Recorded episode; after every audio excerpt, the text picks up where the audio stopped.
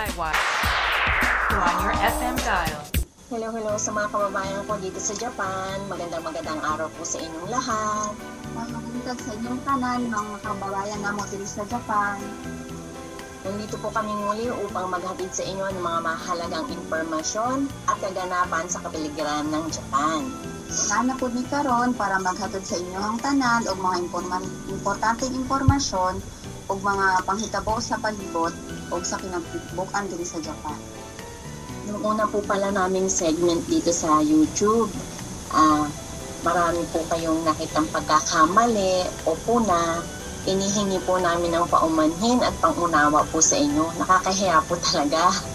Sa itong una namong segment din sa YouTube, siguro nakapansin mo na daghan kayo may mga mali, mga nga yung dispensa kay first time dito na mo. Nalala po siguro ng ano, nervyos namin. Nakakahiya po talaga. Hinihingi po namin ng paumanhin sa inyo.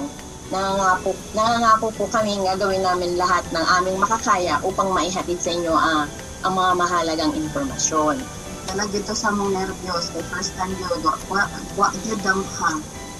Ah, uh, promise na mo, nga buhaton na mo ang tanan, na mabuhat na mo ang kaayuhan sa mga susunod na episode, mga segment.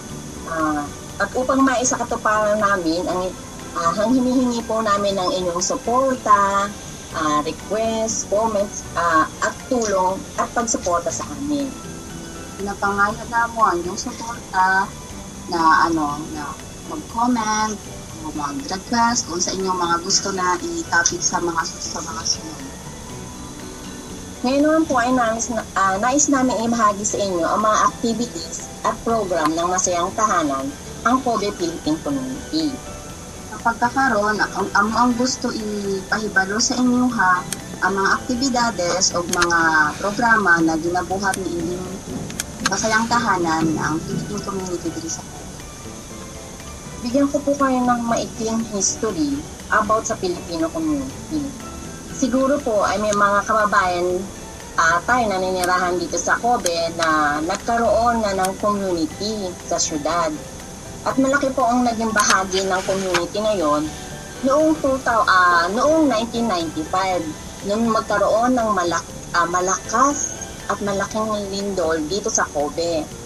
Siguro, doon na mga kababayan dito sa Japan na nasayod, na naanay yung community uh, dako siya, uh, katong time na nagkaroon og kusog kaayo nga linog diri tuig 1995. Dako siya og ano, kahimuan og natabang sa mga tao atong panahona. Subalit sa iba't ibang kadahilanan, unti-unting nawala ang komunidad. Apan sa nagkalain-laing rason, nagkahinay-hinay og kawala ang komunidad. Simula po noon, uh, sa loob ng mahabang panahon, wala pong nagtatam.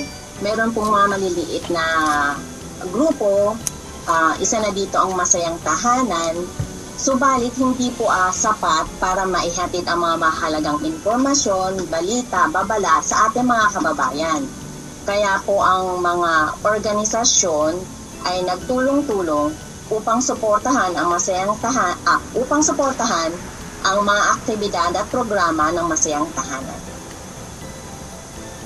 Pagkani adto, labay na ko ang, ang taas na panahon, wala na din nag, nagsugod og tukod og community. Kung naaman, mga may lang.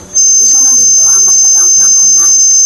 Um, pero dili lang jud gihapon siya enough mo na nag, nag nakauna-una ang ubang organisasyon nga suportahan ang masayang tahanan sa mga aktibidades o mga programa aron mahimo na gyud siyang full-fledged or lehitimong uh, community group.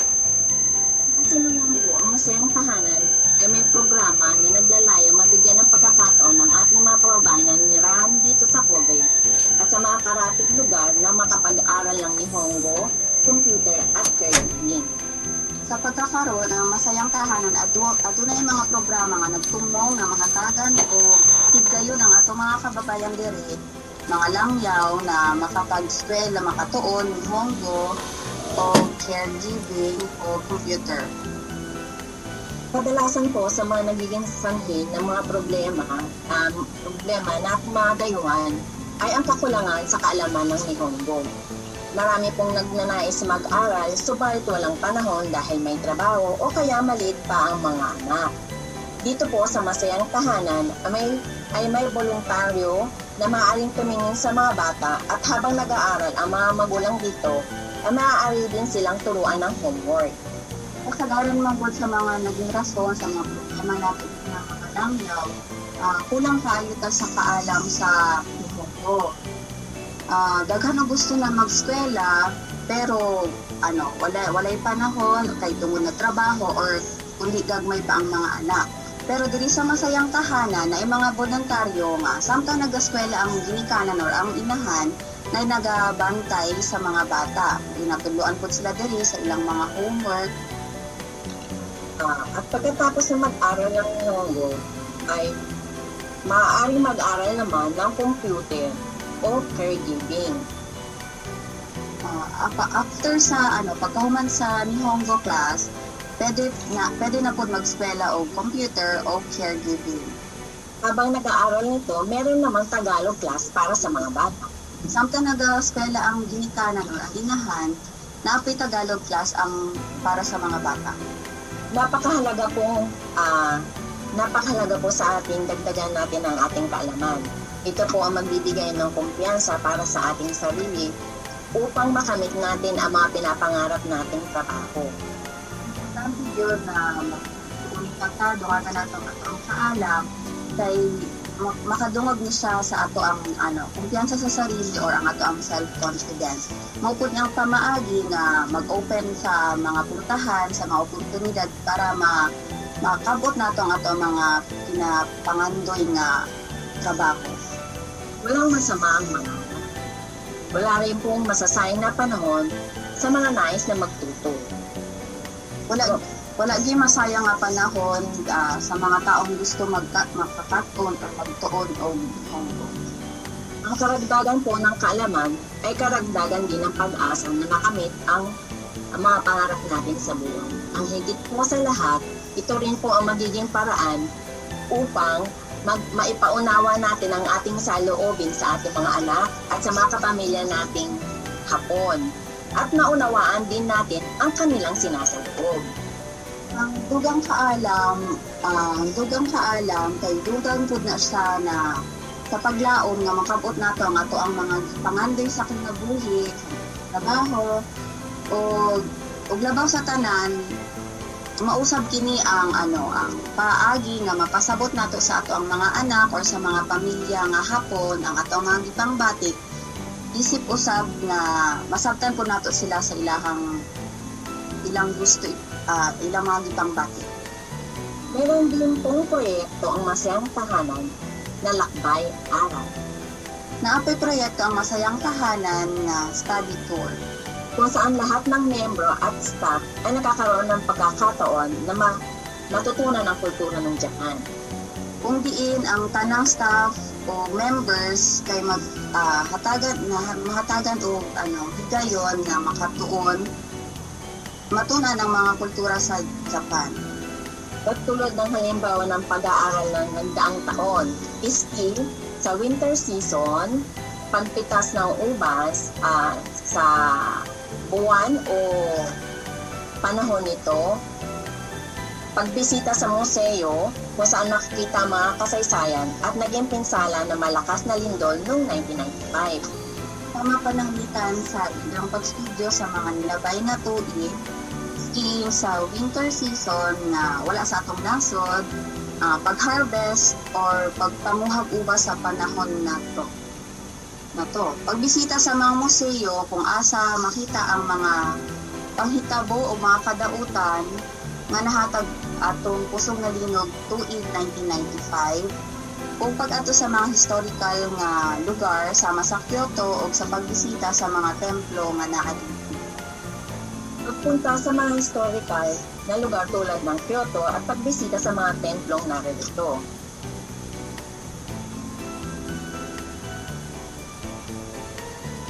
Pakikilahok sa mga programa ng Chutabong Kamachi, Chubukuri, yung ba yun ang pag-pronounce yun? Katulad ng multicult- ah, Multicultural Festival, Multicultural Cafe, at pagpunta sa ilang paaralan upang magbigay ng leksyon uh, tungkol sa ating kultura. Ulitin ko lang ah, Chuo Tabungka Chuo Tabungka Machi Zukuri. Ayun ba yung tamang pronunciation? Tensya na, tao lang. Pakiguban o, o pagpartisipar sa mga pro- programa ani Chuo Tabungka Matmachi Zukuri.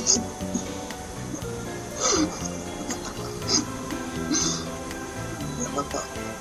Pakiguban o pagpartisipar sa mga programa aning Chuo Tabungka Machi Zukuri sama sa Multicultural Festival multicultural cafe o pag-ato sa ilang eskwelahan o pagtulunan aron maghatag og leksyon sa mga estudyante bahin sa atong nasod. Ipapakit, uh, mapakilala yung kultura ng Pilipinas na katulad ng pagkain, kasuotan, sayaw.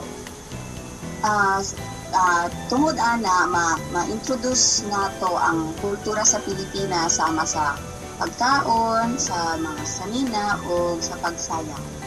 Lumalawak din ang masayang tahanan sa taunang basar sa Chu, Chu Catholic Church na nasa Nakayamate at Chu Ward, Ward Kobe. Nag-apil po ang masayang tahanan sa, year- sa yearly na bazaar na ginapasiugda sa Chuo Catholic Church na naa sa Nakayamate, Chuo Ward, Kobe. Naalala ko na mag-alboruto ang Bulkang Taal, ang masayang tahanan ay nag-ambag ng tulong sa nakolektang uh, donasyon dito sa Japan para sa ilang nating mga kababayan na naapektuhan nito. Sa panahon na nag-alburuto ang ano, Bulkang Taal, ah, nagdala po, nagtabang ang ang masayang tahanan sa Pilipinas na atong naka, nakolekta na mga donasyon diri sa mga kababayan sa Japan.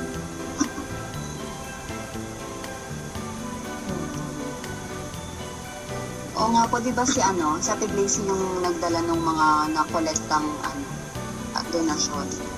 After seven months, Naabutan kasi siya ng lockdown. after seven months na ano, nakauwi din siya, at least nakauwi siya ng safe at nakabalik na siya sa pamilya natin. Gumawa din ang miyembro ng masayang tahanan ng Christmas. Handmade Christmas. Ah, patulong ko din ho si ano, yung anak ko sa pag ano, sa paglaki ng, ng mo. Di ba? Thank you, Heidi.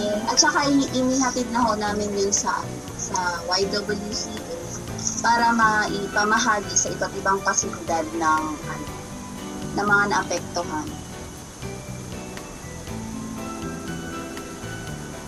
Salamat sa effort mo, Ivy. Natouch talaga ako sa mga membro na gumawa ng handmade Facebook. Ah, ah, face mask, sorry. Sorry kasi. Tulog lang. Comment.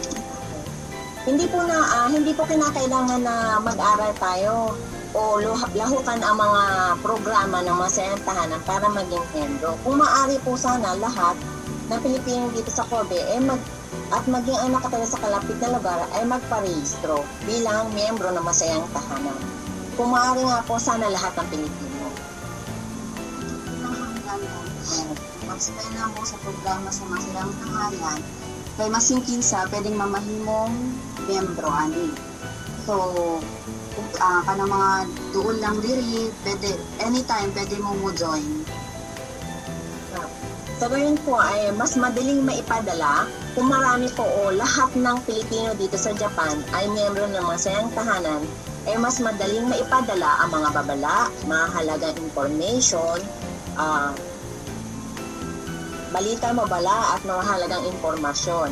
Sama-sama po natin ipakilala ang kultura ng Pilipinas sa ah, mga Karon madungagan kita og mas mapadali ang o padala ang mga importanteng impormasyon nga makahimang no sa ato ang tanan, alang sa tanan. Magkaliu sa ta nga ipaila-ilang ato ang kultura diri sa Japan.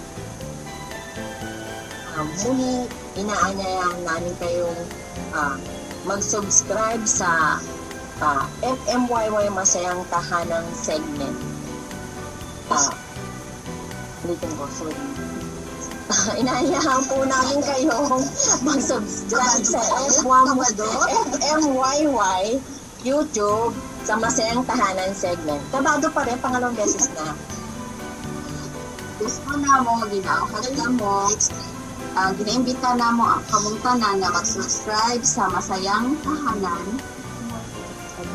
FMYY, Masayang Tahanan. Kung ayaw ninyo kalimti mag-comment, mag mag-comment ah, sa mga next na gusto ninyo na panag-istoryahan nato. Hangtod sa sunod na episode, ako si Valerie. Naasahan namin na muli ng pagsuport. Bye-bye!